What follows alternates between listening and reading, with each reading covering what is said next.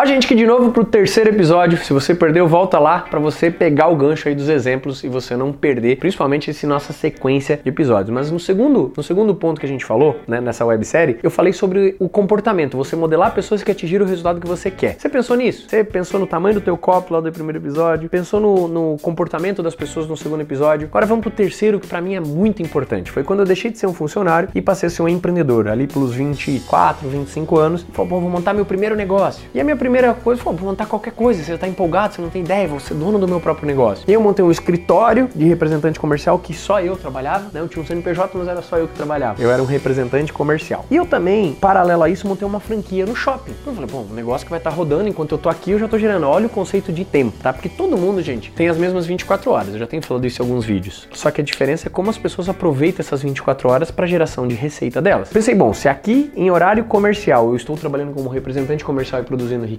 pô, a minha franquia no shopping ela pode estar produzindo e também entrando mais uma remuneração naquele mesmo período. E eu montei uma franquia. Foi uma experiência legal como empreendedor, um pequeno negócio, não é que são grandes investimentos. Estava falando em, sei lá, em 40, 50 mil um quiosque no shopping. No entanto, para mim era uma grana considerável, somado tudo que eu já tinha ganho, para quem ganhava 3, 4 mil, você tem um investimento de 30, 40, mas era uma receita. Óbvio que negócios envolvem risco. Então eu resolvi investir. Foi uma boa experiência. Aqui eu não ganhei dinheiro, mas eu ganhei experiência. Ganhava mil, dois mil reais no mês a mais. Mas se eu somasse o risco, se eu somasse o valor de investimento e simplesmente quando eu decidi encerrar é, e fazer uma análise, eu vi que pô, o tempo e o dinheiro que eu investi em um ano e meio, quase dois anos de operação, se pagou. Vamos dizer assim, não tive uma lucratividade, mas foi uma boa experiência. E o custo de aprender ele é muito bom, porque uma, uma, tem situações que você ganha e tem situações que você, se você respondeu perde, já estava na tua cabeça, é porque você tá com essa mentalidade de perder. Eu sempre tinha a mentalidade de aprender. Toda situação que não dava certo, eu falei, bicho, aprendi, não faço na próxima, não faço na próxima. E aí eu comecei a escalar aqui, eu comecei a ter representantes dentro do escritório. Eu falei, pô, precisa escalar as horas de trabalho. Então começou a gerar mais receita, começou a gerar mais receita. Aí a gente tinha em sociedade uma indústria de componente para calçado, com outras pessoas, eu, Areta, outras pessoas. E aí isso também começou a gerar mais receita. E chegou um momento que eu tava com vários negócios distintos e sim, eu tinha chegado num patamar que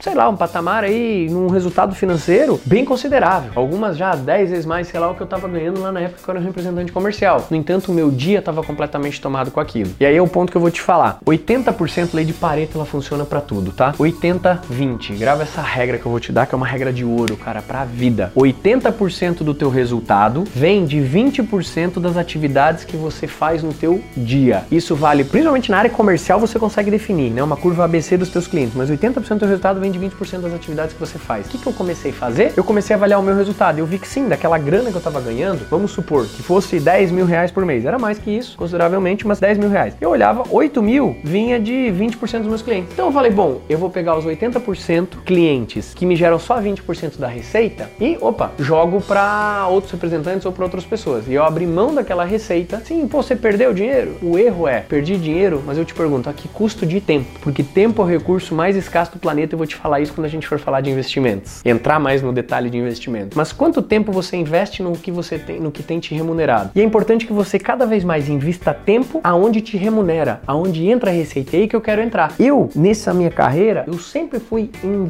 in, investindo mais tempo, investindo mais tempo aonde me gerava mais receita. Por isso que a minha receita começou a aumentar. E quanto mais você entra de receita, lembra, se você mensura bem, se você controla bem, mais você sabe, você consegue trabalhar e ter dinheiro para daí sim a gente poder começar a entrar no conceito de investimentos, que vai ser o vídeo da websérie. Então que você faça essa tua curva 80-20 das atividades que você tem feito. Quantos por cento da tua receita vem de quantos por cento da tua atividade? Faça essa mensuração dentro do teu dia a dia, que você vai ver que a tua produtividade vai aumentar muito. Se a tua produtividade aumenta, logo o teu dinheiro também aumenta. E aí sim a gente está falando de geração de riqueza. Gerou riqueza, a gente vai começar a entrar em investimentos. Porque não vai ser investindo um real do teu cafezinho que você economizou, como fala o meu amigo Thiago Nigro, que você não vai ficar milionário, tá? Então não é um investimento pequeno que vai te deixar grande, é você aumentar a tua geração de riqueza nesse processo. Mas agora, no próximo vídeo dessa série, eu vou falar com você sobre como eu, Rodrigo, faço a gestão dos meus investimentos e qual que é o meu planejamento financeiro. Aí a gente vai conversar e se fizer sentido para você, espero que te ajude, tá bom? A gente se vê no próximo vídeo. Valeu!